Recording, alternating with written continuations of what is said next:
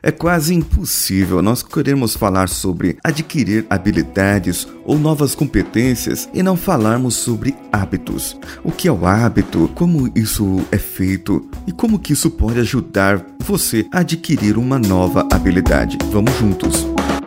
Você está ouvindo Coachcast Brasil. A sua dose diária de motivação.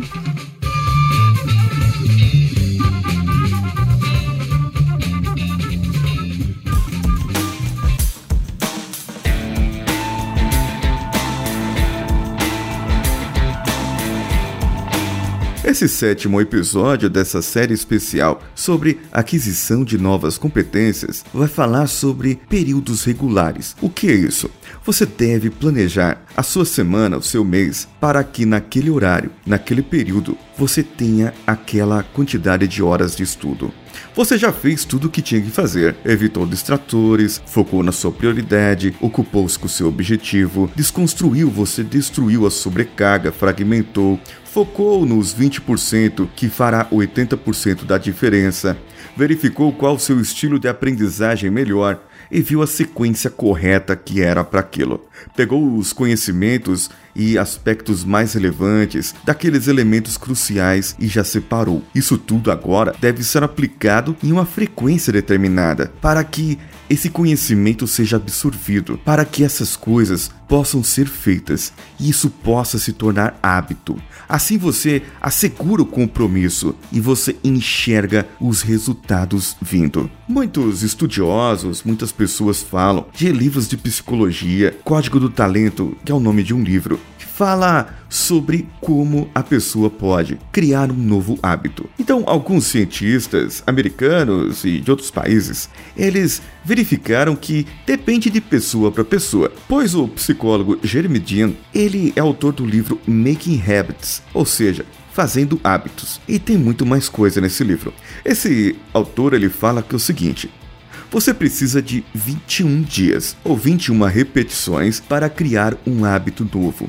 Ou seja, se você começar a estudar hoje, repetir amanhã o estudo, repetir depois de amanhã o estudo, durante 21 dias, você cria o hábito de estudar. Ou vamos dizer assim, você acorda todos os dias e a primeira coisa que você faz é levantar da sua cama e ir escovar os seus dentes. Isso é um hábito, isso está no automático para você. Você não faz os cálculos: ah, será que eu preciso ir agora escovar os dentes? Ou será que eu preciso lavar o rosto primeiro? Não, aquilo vai no automático, você nem enxerga, já está na sua memória muscular, na sua mente inconsciente. Os psicólogos, e aí entra um pouco da parte da hipnoterapia, da PNL, eles separam a mente em mente consciente e mente inconsciente. E quando a gente começa a falar sobre competências, isso já falei em algum podcast, algum episódio lá do passado, sobre a competência inconsciente, a incompetência inconsciente, que é quando, por exemplo, você vai em uma peça, em um musical, e você enxerga aquela banda tocando, aquela orquestra tocando,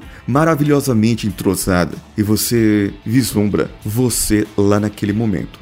Naquele momento, a sua incompetência é inconsciente, ou seja, você não sabe que você não sabe tocar qualquer tipo de instrumento. E de repente você olha um instrumento, eu vou falar por mim aqui, um clarinete baixo ou clarone. Eu vou deixar uma foto aí para que vocês vejam. É, e de repente vocês enxergam aquele instrumento e falam: caramba, aquele instrumento ali é muito legal, o som dele é bonito. Eu gostaria de tocar aquilo lá, mas eu não sei tocar. Eu sei bolhufas de música. Então a pessoa passa da incompetência inconsciente para a incompetência consciente. Ou seja, agora eu sei que não sei tocar, por isso eu vou começar a praticar. Então você começou a praticar uma nova modalidade, uma nova competência. E você fez tudo o que eu falei no começo. Fechou as portas, evitou distrações, focou ali em aprender um pouco da teoria, um pouco da mecânica do instrumento e foi começando a construir novos hábitos a partir desse tipo de repetição. Mas o que acontece? Acontece que, por exemplo, para se tocar um instrumento, você precisa praticar a mecânica e você precisa praticar, por exemplo, no caso do clarinete, clarone ou qualquer instrumento desses de bocal ou boquilha, você precisa praticar o que chamamos golpe de língua. E ele deve ser de certa forma suave ou um pouco agressivo, dependendo do tipo de música. E o primeiro que a gente aprende é o normal, é o agressivo, porque você não vai conseguir controlar a sua língua. Mas depois que você cria o hábito de a cada nota que você dedilhou, a cada nota que você mudou a sua mão, você dar um golpe de língua ao mesmo tempo. Já pararam para pensar a coordenação motora? Como isso trabalha o seu cérebro?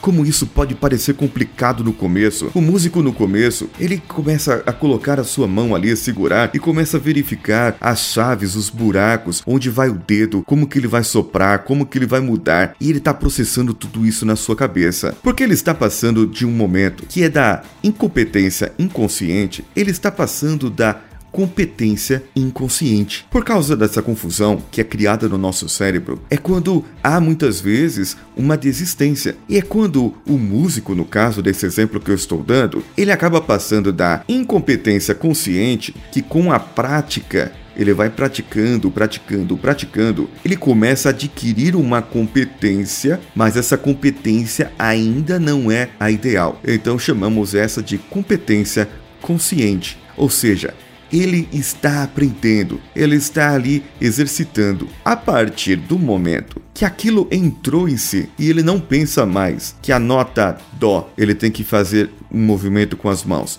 que a nota Ré ele tem que fazer outro movimento e que quando aparece uma figura tal ele tem que fazer outro movimento, quando isso vai no automático, ele já está na competência inconsciente. Compreende? Nós passamos a todo momento da nossa vida entre a mente consciente e a mente inconsciente. 90% das coisas que fazemos no nosso dia a dia estão sendo feitas pela nossa mente inconsciente. Inclusive, muitas vezes, o dedilhar aqui o dedo no teclado do, do Word, por exemplo, você fazer uma planilha no Excel ou mandar um e-mail. Lembra quando você começou a aprender onde estavam as teclas, onde estavam a letra A, a letra E, a letra R, a posicionar os seus dedos. Lembra quando você digitava, se é que tem alguém que digita ainda assim, só com um indicador?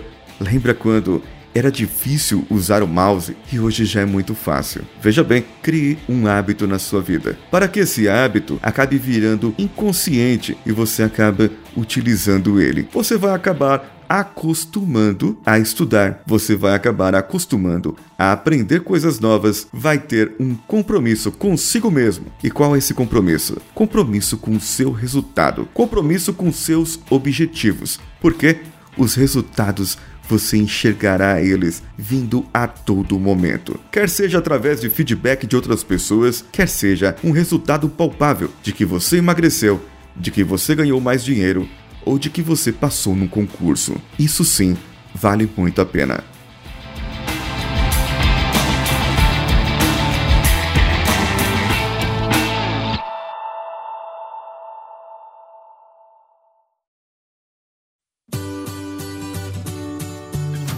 Se você gostou desse episódio, entre no nosso site, dê o seu page view e comente no post desse episódio no coachcast.com.br ou mande-nos para nós por e-mail para o contato arroba coachcast.com.br por onde você ouve os nossos podcasts, pelo Android ou pelo iPhone. No iPhone, você tem um aplicativo que se chama Podcasts. E nesse aplicativo, você pode ir lá e dar um rate 5, dar 5 estrelinhas e deixar o seu comentário diretamente no iTunes. Assim, nós estaremos entre os novos recomendados e mais pessoas poderão nos ouvir e atentar para as nossas mensagens. Você também pode ouvir pelo Android, se você ouve por outros meios. Você tiver um celular Android, você pode baixar aplicativos como o Player FM ou Castbox ou Podcast Addict, que são aplicativos gratuitos para você ouvir podcasts no seu celular. Agora lembre-se, se você conhece alguém desempregado, se você está desempregado ou desempregada, mande para mim no contato arroba coachcast.com.br a sua história de vida. Eu tenho certeza que eu poderei ajudar você de alguma maneira. Eu farei uma seleção das 10 melhores histórias e em breve entrarei em contato com vocês para dizer dizer qual história foi escolhida. Se você tem uma pequena empresa, um negócio começando e quer também tratar de algo para melhorar o seu negócio em tempo de crise, entre em contato e eu tenho certeza que você vai conseguir muita coisa boa para você. E você também pode entrar lá no padrim.com.br barra cultcastbr e nos dar uma ajuda de acordo com a recompensa que você necessita e que você pode dar no seu bolso. A partir de um real, você poderá contribuir para mantermos esse podcast no ar. Eu sou Paulinho Siqueira e vou ficando por aqui. Um abraço e vamos juntos.